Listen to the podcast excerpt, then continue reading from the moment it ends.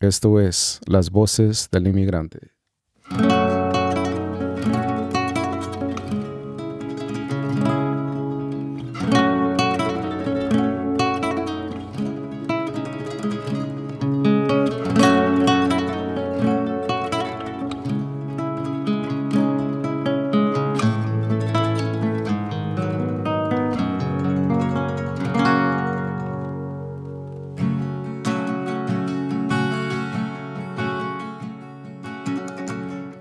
Tal? Bienvenidos a Las Voces del Inmigrante. Mi nombre es Israel y este es el podcast donde sacamos a la luz las historias detrás de la etiqueta inmigrante. Y bueno, ahora estoy muy, muy contento, muy emocionado. Este es el primer episodio de esta serie de podcast donde, pues, este, básicamente nos vamos a dedicar a explorar historias detrás de, ah, de la palabra del- de la etiqueta inmigrante y pues... ah, pues sí, estoy muy, muy contento de tener un amigo, a una persona a quien admiro mucho, una persona a quien respeto, una persona que, que tiene mucha profundidad, que tiene una mente filosófica, una persona creativa y, y también muy, muy luchona. So, estoy contento de que puedan escuchar, este, ah, enriquecerse ah, a través de esta entrevista que vamos a tener, esta plática, esta conversación y pues ah, te doy la bienvenida a un amigo, a Jonathan. ¿Cómo estás, brother? Bien, eh, muchas gracias, Isra. Bien, y, y gracias por la ah, oportunidad de, de, de- tener esta experiencia en mi vida por primera vez y también lo que hemos estado hablando de vencer el miedo, salir de la zona de confort y, y hacer algo diferente, algo nuevo. Para los que nos están escuchando, los ambos estábamos un poquito nerviosos y pues decidimos pasar a la tienda y comprarnos un par de cervecitas para, para quitar el, el nervio, ¿no? Pero pues ah, sí, ah, aquí listos para, para iniciar, para ah, echar a andar esta, esta aventura, este, este proyecto, ¿verdad? Y pues, este, ¿por qué no nos compartes un poquito, Jonathan, de, de, de dónde, veni- de dónde vienes, este, en, dónde naciste? Eh, Sí, pues yo soy salvadoreño. Eh, nací en, en la- una ciudad que se llama Nueva San Salvador, básicamente al lado de la capital del eh, Departamento de la Libertad. Son, ah, um, nací cerca de la playa, que estaba a 45 minutos wow. de, de la playa. Basi- El Salvador está bien chiquito, entonces donde quiera que vayas, básicamente tenés la playa ahí bien cerquita. Entonces era una comunidad ah, rural, así fuera de la ciudad. Ajá. Crecí ahí hasta como los 6, 7 años. Mm. Si no me falla la memoria, porque la verdad sí, casi no me recuerdo. Tal vez hasta los 8, de ahí pues ya me moví a, la, a lo que se llama Santa Tecla, que es la ciudad Órale. de ahí. Y pues ahí básicamente fue toda mi vida antes de que emprendí la aventura hacia venirme a los Estados Unidos. Ah, ¿Cómo describirías tu, tu entorno este, socioeconómico, ah, mm, cultural, este, eh, rico en, en- en tradiciones, ah, ah, en cuestión económica, pobre, eh, clase media? Bueno, eh, El Salvador como lo, como lo conocemos ya mucho, ah, siempre ha sido un país tercermundista. Ajá. Entonces, gracias a Dios, en la- en- de la manera que yo crecí, nunca me faltó nada. Siempre había un plato en la mesa, un plato caliente, un- algo para tomar. Hablando de, disculpa que te molesta, un Sí. cero paréntesis, una, habla de un plato en la mesa. ¿Cuál es una comida típica de El Salvador? Las pupusas. Las pupusas. Ah, las pupusas. Eso, eso, eso es tremendo allá. Donde quiera que vos vayas, hay pupusas. Hay lugares más es- que son, que los tenemos como los, dentro de los top, que está- este Ujú. es el mejor, pero en sí es dependiendo del gusto. Pero pupuserías, Por hay to- lados. donde todo, en todos lados, en cada esquina, básicamente ahí hay eh, siempre un lugar donde puedes encontrar pupusas. Para los que no conocen las pupusas, este, ¿cómo describir las pupusas? Pues es una masa de maíz. Ajá. Eh, para la- mis compas mexicanos es como una gordita, siempre Ajá. lo comparan con una gordita y yo siempre les digo, no es una gordita. y se enojan. Ya les comienzo a explicar, ¿verdad? porque sí, no... hay, sí hay mucha gente, me sorprende que todavía no ha probado una pupusa, Ajá. pero es una masa de maíz y los ingredientes ya van, ya va todo cuando haces la tortilla. Entonces, tienes la masa, le pones el ingrediente a la masa y haces la forma de la tortilla, el queso, lo que sea que lleve adentro, frijoles, eh, chicharrón, lo que sea. Y ya después la pones al comal, la cocinas y ya cuando ya está lista, pues ya está todo ya en una sola tortilla. Mm. Para los que, bueno, yo soy mexicano, ¿verdad? Para mí me encantan las pupusas.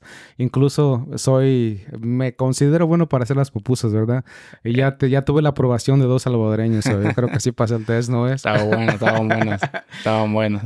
Este, y pues de, otra vez, continuando con el tema, ¿verdad? Porque este, no sé, a mí me encantan las pupusas. Este, ¿Cuáles son las este, tradicionales de los, las que más se venden allá?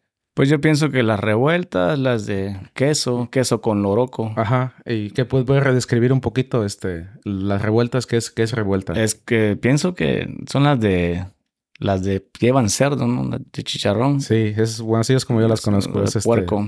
Pues puerco, queso, ¿no? Sí, queso. y sazonadas con, con ajo y algunas otras cosas. Sí. Órale, órale. Entonces, pues, cuando creciste fue playa y mm. pues pupusas, ¿no? También. Pupusas, sí.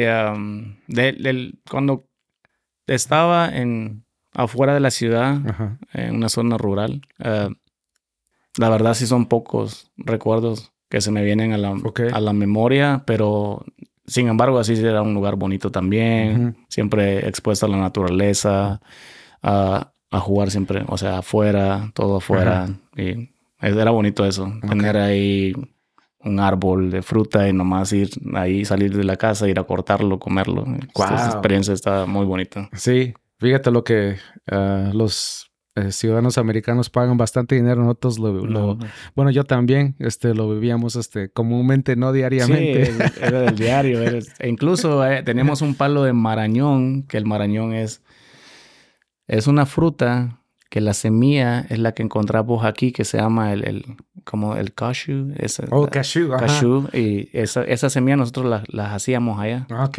Pero el palo estaba bien grande, entonces eh, parte del árbol eh, cubría el techo de la casa. Entonces, la forma en que sabíamos que los marañones ya estaban listos también es porque escuchábamos que caían al techo. pa, pa, pa. Entonces, oh, mira, ya, ya los marañones ya están listos para ir a cortar y ya. Y, y comerlo y luego las semillas las preparaban. Wow, man. Yo cuando, cuando estaba pequeño, mi abuela tenía un, un palo de tamarindo. No sé, pero ese es el tamarindo, Sí, sí. Grandísimo. Y también ese es, ahorita que estás hablando de un palo de marañón que cubría el techo, mi, el palo de tamarindo que teníamos estaba bastante grande. Y nos subíamos ahí este, a jugar y a comer tamarindos frescos.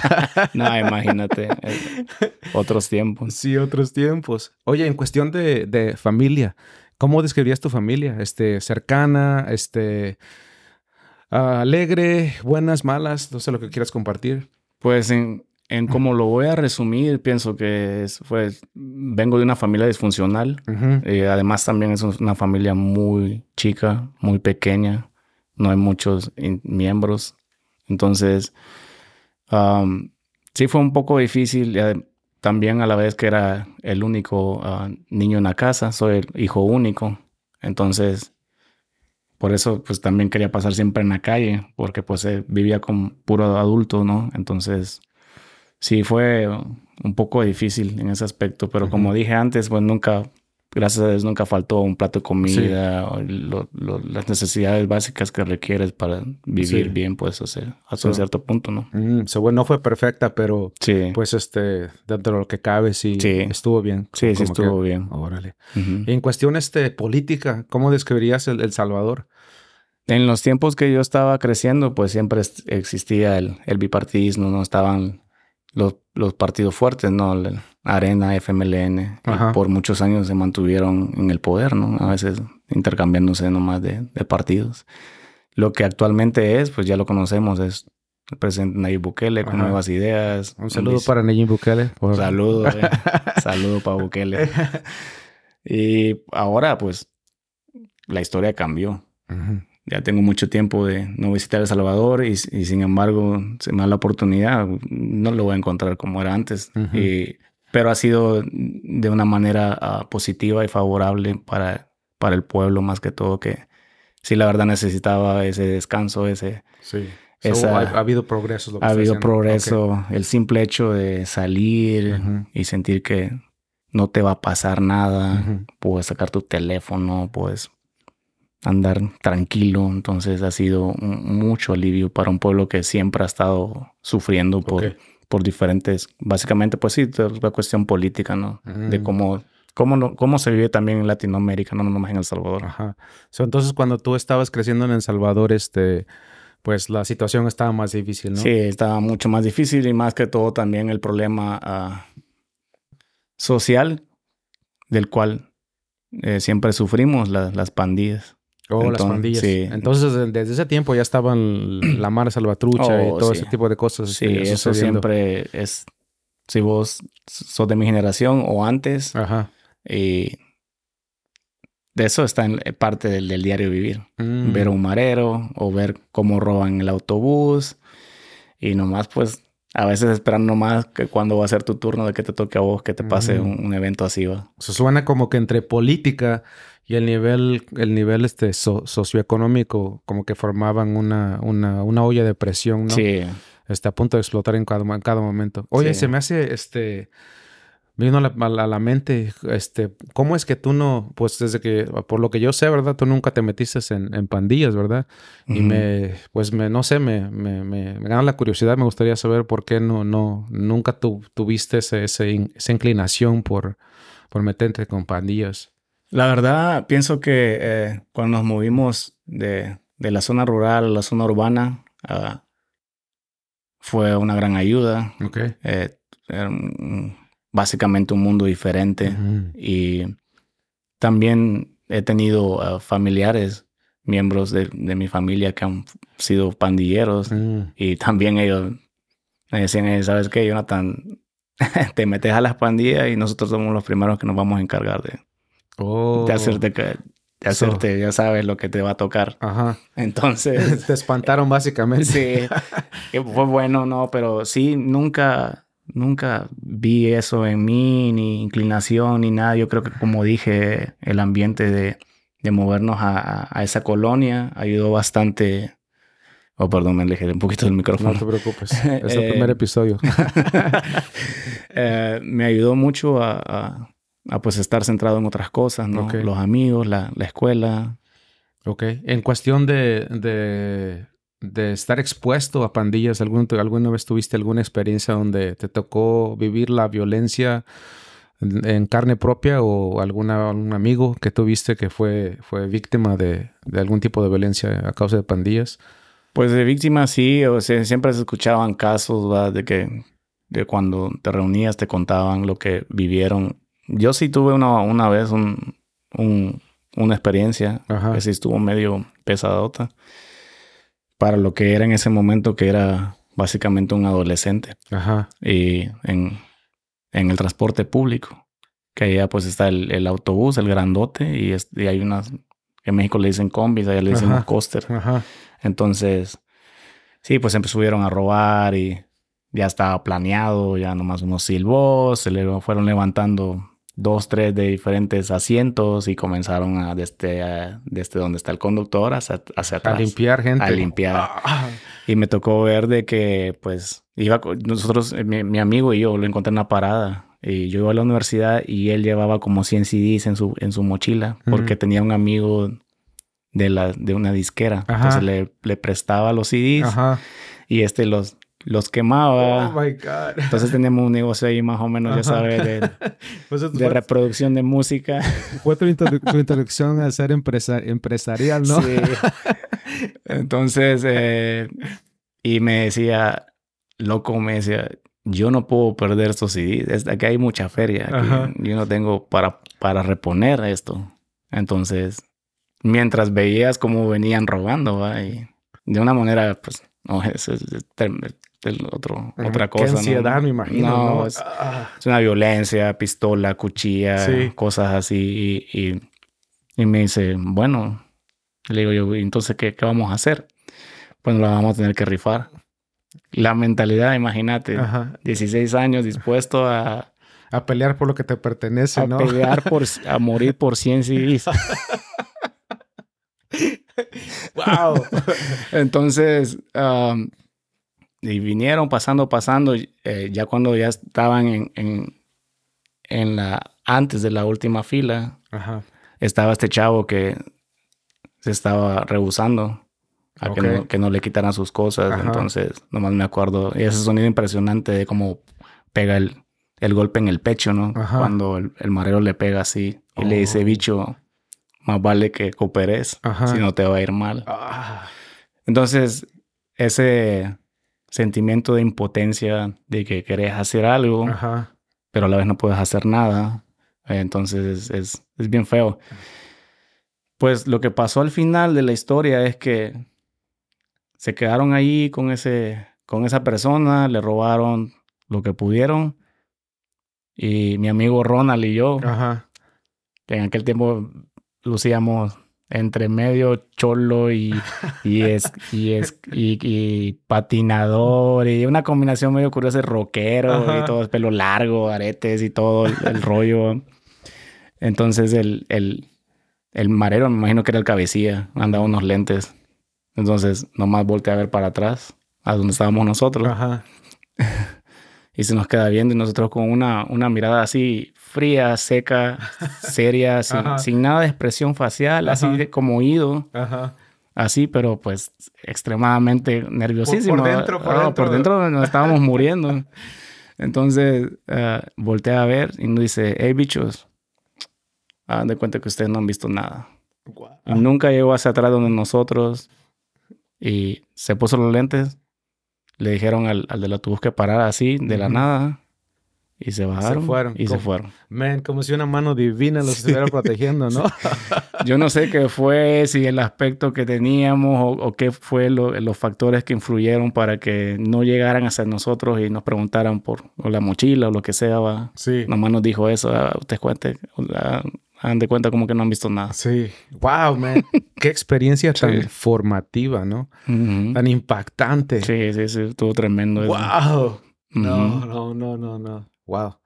Este, ahorita que estabas hablando de, de transportes este, públicos, es un poquito de cambio de, de, de nivel de, energía, pero no sé si los niveles, los, los, transportes públicos en El Salvador están igual que en México, porque en México las combis y los autobuses públicos, hermano.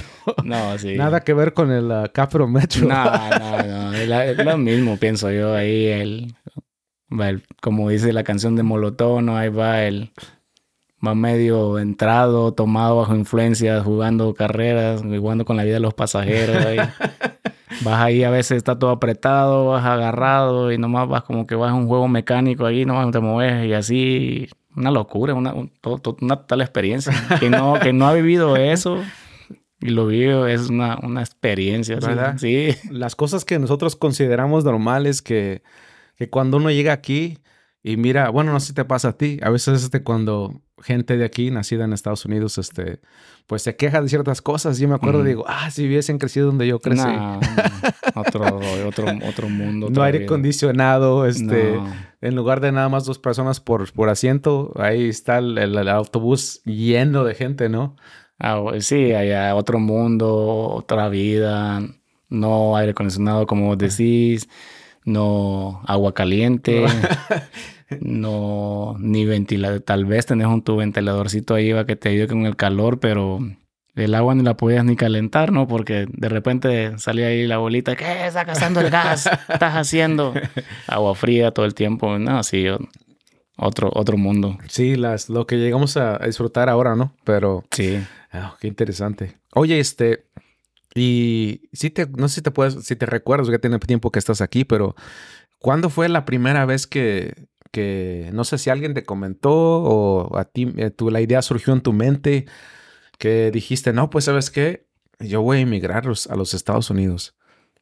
Creo que una de las cosas que la, primera idea y todo fue porque pues ya tenía ya teníamos tíos aquí, mejor dicho, ya tenía tíos aquí.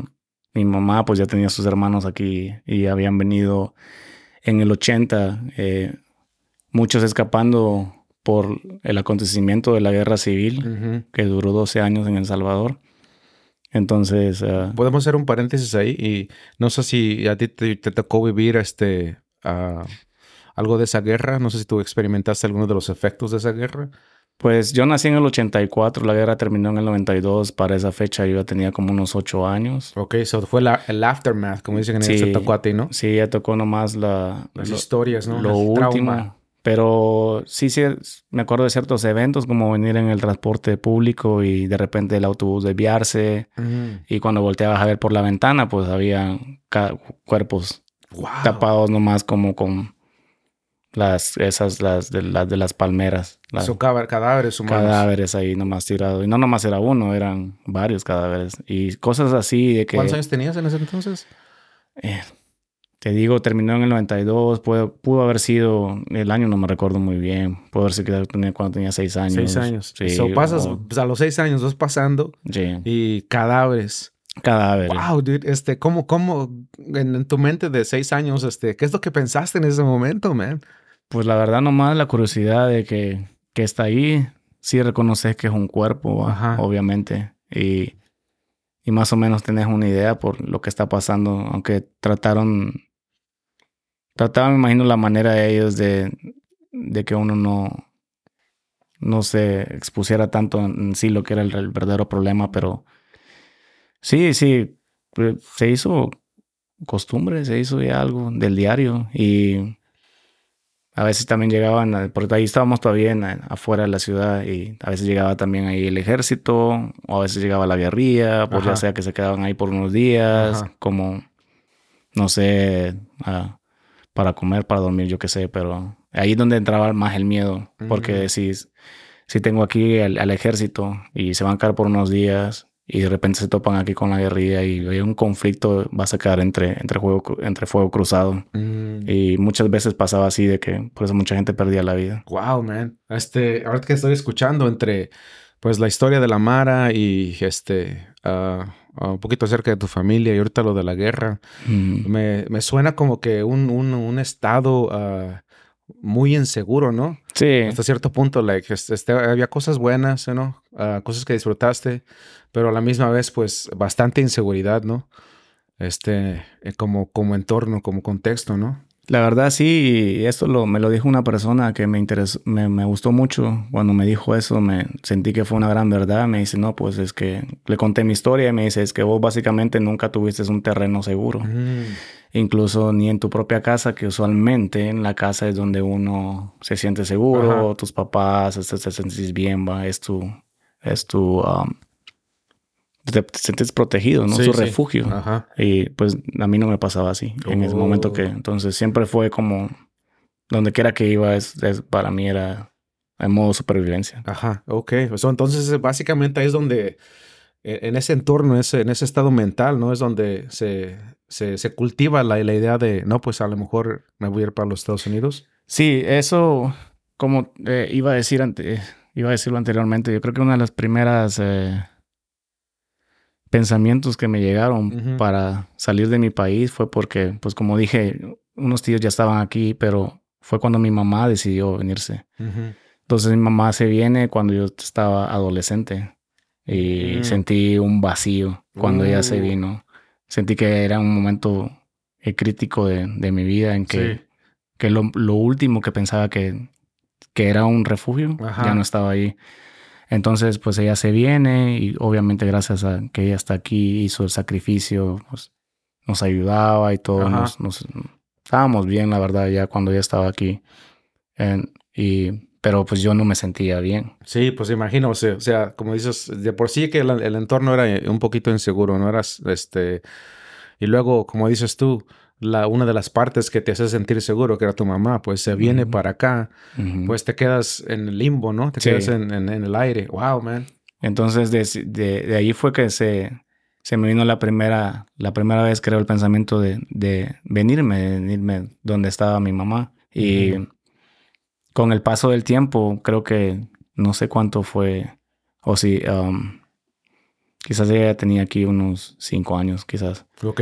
Pero con el paso del tiempo, todo ese tiempo, en esos cinco años, en ese lapso de ese tiempo, fue más incrementando. Sí. Porque ya también ya había salido de mi saliendo de mi adolescencia, Ajá. mi mentalidad había cambiado y cada vez detestaba más ya estar ahí Ok. ¿Y cuando, cuando se vino tu mamá para, para aquí, con quién te quedaste? Con mi abuela y me quedo con dos tíos. Oh, ok. Sí. ¿Qué tal fue esa, esa experiencia? Eh, pues fue tremendo, más que todo ya estaba un poco más grande y ya me iba más, a como decirte, involucrando Ajá. en, en lo que era en sí el, el- la familia disfuncional y todo, Ajá. y ya iba siendo más partícipe en, en- en los problemas que sucedían y ya al final ser eh, 100% activo en, en Mm. la cosa porque eh, pues un tío eh, sufre todavía de esquizofrenia, tiene eh, problemas, retrasos mentales y todo, y el otro pues alcohólico. Wow. Y mi abuela, pues obviamente ya una persona ya de, de mucha edad y hacía lo que podía. Uh, o sea, o sea, hacía mucho lo que podía. Y pero. Y luego estaba yo. Ajá. Entonces, sí. Wow, qué, qué este. Qué, ¿cómo se dice en español? Qué challenge, ¿no? Este. Ah, por, par- por, por una parte, eh, en, en cuestión externa, inseguridad. Por otra parte, tu mamá se viene para acá y ahora tienes inseguridad de manera interna dentro de la familia. Y pues tu mente en eso, en, en, en ese, en el lapso de tiempo, como estás diciendo, empieza a carburar, ¿no? Bueno, pues Sí. igual mejor me- la mejor solución es no voy, ¿no? Sí. Órale. Y este, ¿cómo fue que, eh, que se dio inicio a, a- bueno, pues, ok, ya, ya lo pensaste por mucho tiempo, llegó un momento en que dijiste, ok, me voy. Este, ¿cómo, cómo, cómo, ah, cómo fue que llegaste a, o cuál fue el proceso de, de pues, de, de salir de El Salvador? Pues fue un reto porque pues yo ya estaba básicamente decidido con, con ese tiempo que lo llevé pensando. Ajá. Y pues el otro fue convencer, ¿no? A mi mamá. Eh, pues Mm, no quería ya que te vinieras. no. Oh. Ni mi, ni mi abuela. O sea, me decían, ¿qué vas a ir a hacer allá? ¿A qué puedes seguir estudiando? Pasé, eh, conseguí un trabajo en una compañía de telecomunicación, Ajá. que en aquel entonces era France Telecom. Ok.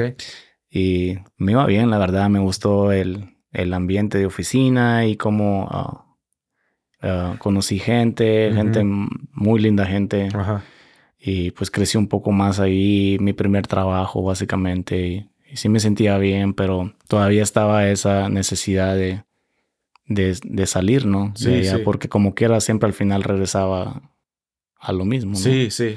So, pero, era un, pero era bueno porque era un pequeño escape, ok. al menos. Sí.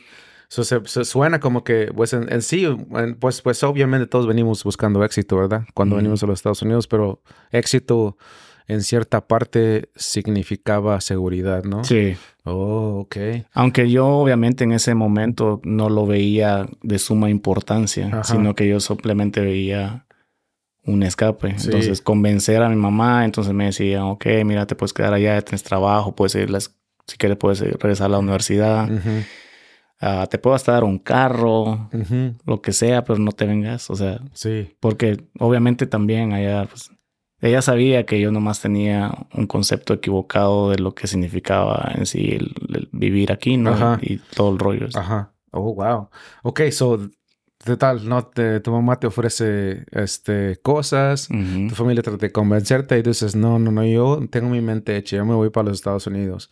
Ok, so, decides venirte. Este, ¿cómo, cómo, cómo es que contactas a la persona? Este, ah, te ¿quién, cómo, ¿quién te ayuda? ¿Cómo, ¿Cómo le haces para venirte para acá? Ok, entonces ya, ya que las dos partes estábamos ya en- de acuerdo, Ajá. que era mi mamá y yo, porque pues obviamente ella pagó todo. Ah, creo que mi abuelita, que en paz descanse, pues ya conocía a muchas gentes y, y eso era del, era algo normal, ¿no? De que, oh, pues tal persona se fue para allá, o mira a mi sobrino, o tal. Eso Ajá. eran pláticas normales. De, de, de migrar constantemente. Entonces, creo que ella platicando con una de sus amigas y Ajá. todo, y que esa, eh, esa amiga tenía un familiar que había venido y al parecer fue buena la experiencia, no fue así tan traumática ni muy difícil, fue que contactamos a esta persona. Mm, Entonces ya nos, nos explicó, se reunió con nosotros y nos explicó Ajá. cómo más o menos estaba la tirada Ajá. para venir y lo que estaba cobrando y cómo iba a ser los pagos y todo. Ajá. Este, es esa, una de las- de las preguntas que me hacen a mí porque yo pues yo crucé la, la, frontera de una manera ilegal, ¿verdad?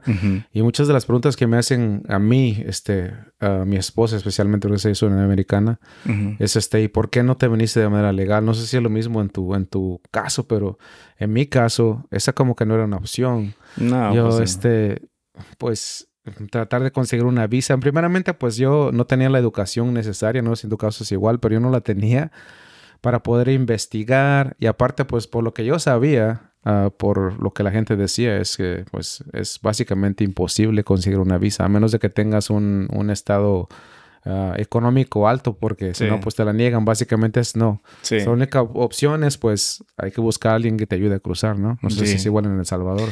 Sí, lo, de la visa pues, nunca se me cruzó por la mente, la verdad. Sé que pues existía y, el trámite, pero Sí, como vos decís, es, básicamente era un caso perdido y, desperdiciar dinero. Ajá. Entonces, sí, pues la opción es la otra, la que por la cual siempre ha estado ahí por durante muchos años y mucha gente lo ha hecho de esa manera. Sí. Pero es como te digo. Y lo siguen haciendo. Y lo seguirán haciendo. Desde, la desde que existe la humanidad y se han asociado, nos hemos asociado en grupos, en comunidades, el, siempre se ha dado el, traslado masivo de personas de un, de un punto, de un lugar a otro. Y eso siempre ha sido así. ¿Verdad? Sí. No, estoy de acuerdo, estoy de acuerdo. Entonces, este, so contactas a la persona, este, se hace el deal, ¿no? ¿Cuánto, te acuerdas cuánto te cobraron? En aquel tiempo, estaba hablando del 2005, ah, me cobraron, bueno, me cobraron, le cobraron a mi mamá, ah. que gracias a ella estoy aquí. Eran 6 mil dólares, creo. 6 mil dólares. Sí. Mm, para los que no saben, este, para la gente de Centroamérica es este dos, tres veces más, más caro de lo que le cuesta a una persona de México. Yo me acuerdo de cuando me vine, pagué, ¿qué? Creo que 1500 o 2000. Pero pues ah, los que vienen de Centroamérica tienen que pagar no solamente porque los crucen a Estados Unidos, sino porque los crucen por México, ¿verdad? Sí. Oh, wow, man. So, Ok, 5 mil dólares, ¿ah? 6 mil dólares. 6 mil dólares. Sí. Ok. Wow, man. Ok, so, entonces se, se, da, este, se hace el contrato, todo está listo. Este, hablan, cuéntame de tu, de la noche, este, o la semana ah, antes de que te, te, vinieses. ¿Cómo te sentiste, man? Híjole, ah, te comentaba anteriormente que son muchos detalles que sí se me han borrado de la memoria, pero hasta donde yo me acuerdo, pues sí me acuerdo hacer mi mochila. Ajá la noche anterior y estar obviamente asustado. Mm. Asustado y a la vez también ah, con dudas. Si estoy haciendo lo correcto o no. Pero recordando ahorita, era tanta la necesidad que quizás esas dudas fueron muy, muy rápidas de que llegaron y se fueron. Pero pues sí estaba decidido y no pude ni dormir. Mm. No dormí nada. Sí. No, me imagino, man, la emoción. no dormí el nada. El nerviosismo. No, era una locura. Pues te vas básicamente a, como, como, Alice en The Wonderland, ¿no? A un, lugar desconocido. Total. Este, a una aventura que no, no, tienes, no tienes nada seguro, básicamente, ¿verdad? No, hay nada seguro ahí. Wow. Lo más seguro es que, pues, que a veces te pase algo en el camino y, nunca te vuelvan a encontrar, como muchas veces ha sucedido. Eso es un riesgo de, de vida completa. Este, ¿Habías escuchado historias este, positivas y negativas antes de venir? Que te contaban, no, pues que está tal y fulanito le pasó esto, le pasó aquello. Sí, hay, hay historias que, de gente que a veces le ponen un, toque más que es, no es realista, de que nomás te cuentan lo bonito. Ajá. Y sí, también de repente surge la historia de que te pone a pensar, va, de que pues mi, tuve un familiar y nunca llegó ni nunca supimos más de él, y quién sabe cómo haya sido su final. Sí, wow, man, wow. Ok, so decides este con todas estas emociones, decides salir, ¿no? Sí. Entonces, cuéntame del, del, del proceso, man. Yo soy, soy, soy, mexicano, ¿no? ¿Qué tal te trató México? ¿Te trató México? Híjole, fue difícil. Sí. puede ser honesto, ¿eh? No, no queremos, deseamos ofender a nadie, pero tenemos un compromiso con la honestidad, así que puede ser honesto. Pues, para no utilizar también el lenguaje muy eh, así um, fuerte y, todo, pero sí, sí estuvo bien difícil. Sí porque... Dilo, dilo, dilo, dilo, de una manera, dilo lo más honesto posible, Jonathan. No, pues estuvo de la chingada. Para los que no saben, en caso de que no saben, esa palabra que Jonathan usó, extremadamente difícil sería. sí, estuvo bien, bien difícil y eh, uno dice, no es hasta la, hasta la canción de los tigres, dicen, hey, hablamos del mismo idioma, o sea, obviamente tenemos acentos diferentes y todo, pero nos entendemos y bien complicado. Mm. Y sin embargo, así siento que mi viaje nunca, recordando ahorita, con lo que voy platicando, pienso que me voy acordando más de cosas. nunca estuve tan expuesto a personas desconocidas en, México, porque casi siempre voy a reconocer de que la persona que nos traía ya tenía, tenía sus puntos estratégicos de los lugares donde íbamos y nos quedamos en hoteles encerrados por días. Entonces sí fue, sí fue, no fue mucho la interactuar con desconocidos. Es más, eso es lo que quería evitar él básicamente. Mm. Completamente tenerlos así mm, ocultos siempre. Mucha extorsión, ¿no? En no, eso. Y por eso tenías que esperar mucho tiempo. A veces mm. eh, no está listo esta persona que ya tengo, ya tengo el pase con este. Él, es el seguro para que no haya ningún inconveniente a la hora de pasar en, eh, ahí donde, donde se va a hacer eso, ¿no? Entonces, eh, esperabas por días, por días. Yo pienso que por eso, pues, mi viaje tardó 23 días. 23 días para cruzar México. Sí. Y fue, fue, fue largo y a la vez pequeñas, pequeños destellos se me vienen y a la vez también como en esos 23 días como vacío, no hay nada a veces. Mm. como que no, como que no, no sucedió nada. Sí, haz de cuenta que tu mente bloqueó, ¿no? Sí. Hasta cierto punto. Sí. Pues imagino, man, estar en un lugar, en un país extraño este, donde pues básicamente no, no, no, no, te sientes bienvenido porque pues las historias imagino que han de, ser, han, de haber sido no muy gratas, ¿no? Pues cuando pasas por México, pues te van a sacar la feria, ¿no? Te van a sacar el dinero, este, te pueden deportar, so, este, de alguna manera tu, tu, mente y tu cuerpo se tienen que adaptar para poder sobrevivir ese, esa etapa, ¿no? Sí, y no, y, y, y obviamente como lo hemos platicado antes también cuando estamos en el trabajo, a veces tocamos el tema de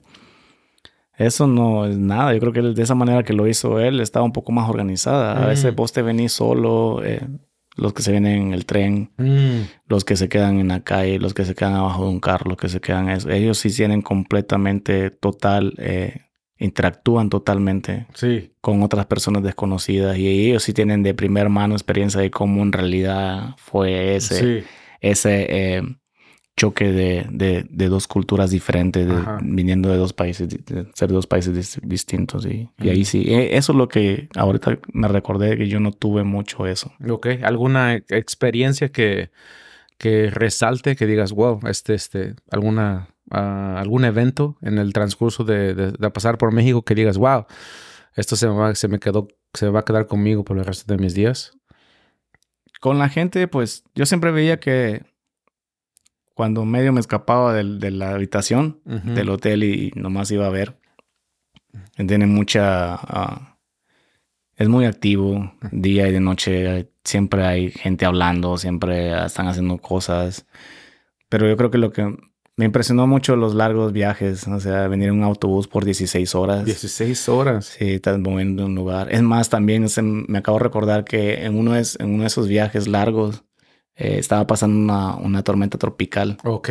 Y, y pero, pero gracias a Dios nosotros ya estábamos más adelantados de ahí. Ya veníamos de, ya habíamos pasado donde estaba pegando duro porque llovió Bastante. mucho por días, y, pero ya habíamos nosotros pasado ahí. Okay. Entonces fueron muchos hoteles, quedarse ahí por, por días, ah, los autobuses, los autobuses están bien, o sea, están cómodos para, para viajar mucha distancia. Y otra cosa que me impresionó fue cuando llegamos a Monterrey. Ok. Y pues nos llevó de volada, nos llevó de volada al hotel y todo. Está enfrente de un mercado donde está, donde pasa el, el tren, Ajá. el metro, o sea, ahí pasaba, ahí se veía. Lo que me impresionó es lo que ni me había dado cuenta por el miedo y todo. Cuando salgo a ver así afuera de la habitación, estamos como en cuarto piso, creo. Y yo pues viendo todo el mercado, todo, todo el movimiento, el tren y todo. Y de repente pues volteo a ver para enfrente y veo pues la montaña, ¿no? Ujú. Y luego continúo viendo para arriba, para arriba, para arriba y nunca le encontré. La, pues, yo sin saber, güey, yo, wow, esto está grandísimo. Cuando ya al final ya vine aquí y ya me dicen mis amigos mexicanos, todos me dicen, no, pues vos viste ese cerro de la silla. y yo ni en cuanto yo no sabía, eso está impresionante. Sí. Ok. Impresionante. en México es grandísimo. Sí. Uh, es, es mucho terreno, mucho, mucho que recorrer. La verdad es bastante grande. Sí. Guatemala me gustó también bastante. Guatemala, cuéntame un poquito de Guatemala. Guatemala estuvo, ahí sí interactué más con la gente. Ok. Es, es gente, puedo decir que sí, ah, te habla, ah, te hace sentir bienvenido. Ajá. Es más, me hice, una- me hice amigo de la, de la persona que nos habían encargado de pasarnos Guatemala. Y una vez me sacó, me fue a dar una vuelta al lago, al lago, se llama Las Flores, ahí está bien bonito el lago. Ajá. Me invitó unas, unas cervezas, unas margaritas y comimos enfrente del lago. El- no sé por qué el, el chavo pues Le le, caí bien, bien, ¿no? o algo y los demás se quedaron encerrados y me tocó mí. y Guatemala está, está muy bonito, mucha Ok. pues, de, de- del Salvador a Guatemala, la selva, todo eso, está, Ujú. está muy bonito. Ujú. Y igual, pues igual, eh, muchos días esperando en- encerrado en habitaciones. Ajá. Entonces no es como que andabas en la calle explorando, nada, no puedes hacer eso. Sí, ok. Wow, wow, wow. Pero me imagino que también, pues, este, pues Guatemala es mucho más chico, ¿verdad? Sí, Me imagino que la gente ya, pues, hasta cierto punto está acostumbrada, ¿no? No, me imagino que sí, ya, ya ellos ya, ya hacen una ruta, me imagino que ya, ya saben.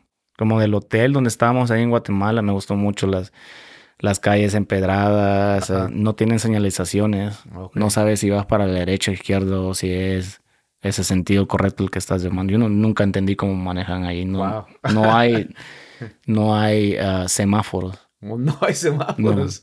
No, no, no me acuerdo de haber visto un semáforo. Ok. Wow. No me acuerdo haber visto un semáforo y, y del hotel donde nos quedamos por muchos días ahí, pues había un, un- una cafetería, un lugar donde comida, pues ahí estaba, siempre íbamos a comer ahí y luego al hotel y así. wow, man. Pero sí, el clima, el clima estaba bien bonito ahí, Mm. Ok, so Guatemala, México. México. Ah, y entonces, pues ya, eh, la frontera de Estados Unidos. ¿Qué tal estuvo la pasada con Estados Uh, Unidos? la frontera, la frontera es otro rollo ya. Sí. La frontera, yo pasé por Matamoros, Tamaulipas. Y básicamente llegando ahí, que ni me recuerdo cómo llegamos y ni por dónde. O sea, la verdad, como te digo, hay cosas que ya no me acuerdo. Oye, una, Pero- un- una pausita de volada. Sí. Este, ah, fue la, te pasaron en diferentes manos. Este, Guatemala, un- Sí. una persona, Sí. México otra persona y entonces en Matamoros otra persona. Sí. Ok. Es él, él, como te digo, ya de, obviamente, de, ya de adulto, recordando eso y analizando lo, cómo tenía él, sí, tenía un, organizado, tenía un plan. Él, Ok. va- y en aquel tiempo él cobraba más, que- Mm, según que lo que, la fama que tenía esa persona, Ajá. de, que porque él ya tenía como establecido un sistema, una, una red. Sí. Mm. Ahora llegas a Matamoros y este, te trataban diferente este, los, pues, se dicen los coyotes, ah, por ser salvadoreño en, en comparación con los mexicanos, porque pues imagino que te, te mezclaste, no sé si te pasó a ti. Sí, pues en realidad las personas que se encargaban, sí, unos más, ah, más amables, unos más serios. Nunca me recuerdo de un maltrato que digas, Ok, bueno. es- que digas como que no, pues sí, se- sí, se pasó esta persona, ah, fue injusta. Ujú. Ah, mm, sí, nomás pienso y nomás hacían lo que tenían que hacer porque pues sí, la persona, como te digo, estaba bien parada y sí les, sí les pagaba bien. Eh, Oh. Para lo que era, para lo que significaba en aquel momento, ¿no? Sí. en aquel tiempo, hace 18 años. ¿no? Mm. Eso, cruzaron la frontera, ¿no? Este, ¿cómo cruzaron? ¿Cruzaron este, nadando, ah, lancha? Ok, Matamoros. Yo no me acuerdo ver gente en Matamoros. Ajá, Ahí a veces salíamos de día a utilizar el, el teléfono, ¿no? ajá. De repente daban así, puedes hablarle a, a tu familia Ajá. y mm, desierto. Ahí no hay nadie. Nada, En ok. el día no hay nada. No se escuchaban los perros ladrando allá a, a lo lejos, así se venía el eco, el viento, mucho polvo. Mm. De noche, pues me imagino que es donde se pone medio candela, ¿va? Sí, Pero sí. mm, yo de día no me acuerdo ver gente, yo. Mira que esto yo, esto es, eso me pasó a mí cuando yo, yo pasé para acá también. Llegamos a un pueblo de ahí, de, de, eh, de Tamaulipas, no me acuerdo cuál era. Pero una de las primeras cosas que yo noté es que un desierto, hermano. Sí. Pero eso sí, yo no sé si tú tuviste la oportunidad de caminar sobre el pueblo, pero cuando nosotros caminamos, mi amigo y yo, con el que venía yo, Ujú. casones, hermano, casones de ricos, casones es, lujosísimos, pero ni un alma, Sí. ni No un sé. alma en el pueblo. Yo decía, bueno, ¿y dónde está todo el mundo? Sí, no, no, no había nada y del área donde yo pasé sí se veía feo.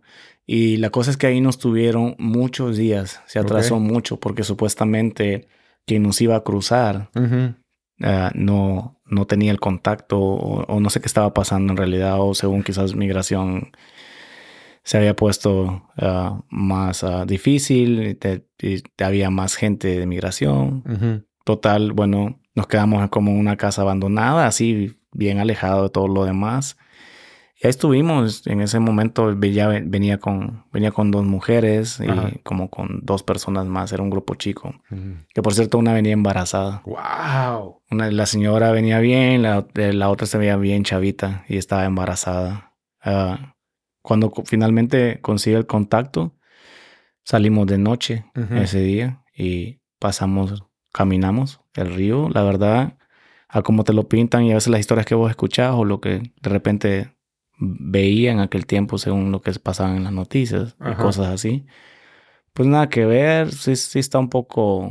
ah, para cruzarlo está un poco grande, Ajá. pero ese, esa noche el agua pues tranquila, pas- pasé tranquilo, pasamos todos tranquilos. Caminando. este, Así nadando, nadando, pero pues el agua no, no, no tenía corriente, el río, el no sé, pues como te digo, es un río, me imagino que tiene otras áreas donde es más Ajá. difícil y más corriente, pero ahí no había nada, estaba bien, pas- bien pasiva el agua. Mm. Pasamos bien, cruzamos, luego cruzando ya, es, es así, el, el, el, el, el coyote era un chavito como de 15, 16 años. 16 años. Pila. Uh, ese chamaco, nunca se me va a olvidar. Me piel, piel blanca, no me recuerdo el nombre. Se le pregunté varias veces. Pero Pila me dice, mira, de aquí, aquí va, yo les voy a decir los lapsos en los que pueden descansar. Ujú. En lo demás es, es como es. Y pum, pum, pum, pum, pum, démosle. Y correr, agacharte, correr, agacharte. Eh, un- And- andaba- ¿Estabas en forma cuando...? Pues estaba, eh, tenía 20 años. Oh, qué bueno. Entonces, sí, pero si de repente gente se quedaba y tienes ese conflicto de ayudar, pero a la vez también tienes que seguir Sí. el ritmo y lo hicimos todo como pasó, mucho monte Ajá. y todo y al final, finalmente pasando tanto monte llegas a, llegamos a Brownsville Mm. y nos quedamos así, a- eh, como en el, un lugar casi cerca de una colonia, pero así como retiradito. Y ahí pasamos la noche. Nos picaron todos los mosquitos porque horrible eso. ¿Qué ¿En- tal? en- en que ¿Durmieron en una casa? Este- No, en el, así afuera. ¿En el monte? En el monte. También me Ah. tocó, también me tocó dormir eh, eh, cuando. de- oh, no, pero eso es después, ya me acordé. Bueno, eso fue, dormimos en el monte Mm. porque supuestamente la, la otra persona que nos tenía que, eh, que se iba a encargar de nosotros, Ajá. ya estando en Brownsville, Ajá. falló. Falló. Ok. Falló y tuvimos ahí mucho tiempo. El, el chavito estaba hablando por teléfono. Ajá.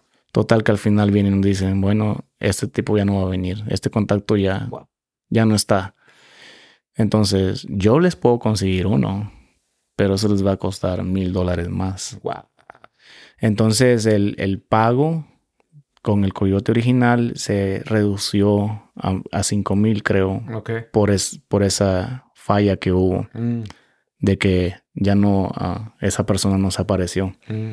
Entonces eh, duramos un tiempo ahí y consiguió a una persona de ahí y fuimos a la casa de esa persona, muy amable, chévere, una, una mujer ya tenía su hijo y nos dejó dormir, nos dejó bañarnos, nos dejó relajarnos. Sí. Eso fue bien cómo quitarte un peso encima, Mm. sentirte otra vez vos, o sea, usar un baño, usar una algo chévere, pues así, bien.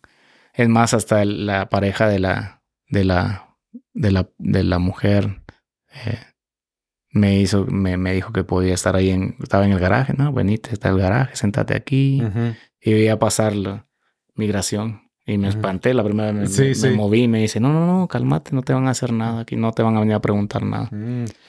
Me dio una cerveza, me relajé con él en el, en el garaje de él. Y ahí estu- estuvimos creo que como dos días.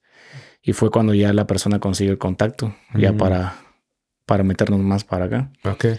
Y ya comienza los, fueron como un día, un día, una noche, ¿cómo, cómo puede ser? Lo puedo resumir, eso fueron como que unos dos días básicamente. Ajá. Sí, una, una tarde y luego dormir en el monte Ajá. y luego seguirle el día al siguiente y ya para la noche llegamos ya al, al punto de contacto donde ya, ya se iban yendo por, por grupos. Ok. Pero lo que me acuerdo también, viniendo en, es- en ese lapso ya, um, nos, nos unimos Ok. eh, porque encontramos a otro grupo. Oh. Entonces, nosotros éramos un grupo de como de seis personas Ajá. y luego se unió otro grupo, pero ese- ellos eran como unos 10 o 12. Ok. Entonces nos volvimos casi como, como 20 personas. Ok. Y, y- y venían dos coyotes, o sea, dos coyotes traían, sí, el grupo que nos unimos. Ajá. Y pues yo pienso que estaba más difícil por también, o sea, ahora que lo analizo y también por lo que decían de que pues es más personas, más, más complicado, más, Más riesgo, fácil, ¿no? más riesgo porque Sí. te pueden ver más fácil. Entonces, pues sí, eh, comenzamos ya a caminar la, la noche del día, del día siguiente, donde ya habíamos dormido y pues pasábamos eh, por puntos donde eh, llevábamos ah, botellas de plástico Ajá. y del agua que estaba ahí, pues la agarrabas. Y yo por cierto ni tomé agua, dije, no, yo no voy a tomar aquí. Me da, me da diarrea o algo, me voy a atrasar y ya valió, aquí voy a quedar. Sí, cuando crucé yo me acuerdo que, que tomábamos agua de las de los bebederos de las vacas. me- Sí, así, de lo que hubiera ahí. Este, y nomás la- ellos- los coyotes como si nada. Yo le puse mi playera a la, a la boca de la, de la botella porque dije, no, hombre, está toda mugrosa y verde. Sí. Y pues seguís así, cabal, y seguís caminando y tenés que pasar esas eh, cercos, esas altísimos Sí, sí, sí. hasta arriba y, y pues las muchachas eh, era difícil verlas y sí tenías que ayudar, o sea, eh, traté, pero pues ya pasando, pasamos como dos o tres de esas, creo. Mm. Sin, sin más me recuerdo, puede que esté equivocado el, el dato, ¿va? pero ya después de caminar, que por cierto me pasé por esos, eh, las espinas de los cactus de ahí, esa cosa es como que te toca el nervio, no puedes caminar ya bien después de eso, una y otra vez, como tres veces en las rodillas y ya llegué cogiendo al final, ya es donde dijeron, ok, aquí, de Ujú. aquí, nomás esperan porque de aquí ya van a comenzar a venir los carros. Ok. Y yo fui, yo me quedé y te lo juro, me dormí. Dormiste dije- Cansadísimo, me imagino, ¿no? Cansadísimo y dije, Estresado. bueno, ya si me dejan, me dejan o lo que sea. tratando de no como quedar profundamente dormido, Sí. pero sí dormí poco ahí. Y yo fui uno de los últimos. Se fueron todos, todos, Ajá. todos, todos. Y ya, ya en, ese momento, ya, pues como sea, Pues ya, no me que importa. suceda lo que suceda, ¿no? Sí, no me importa, ya estoy cansado, estoy fastidiado. He estado más de un mes afuera de mi casa, no sé, ni me importa. Y al final, o sea, que caiga. Sí.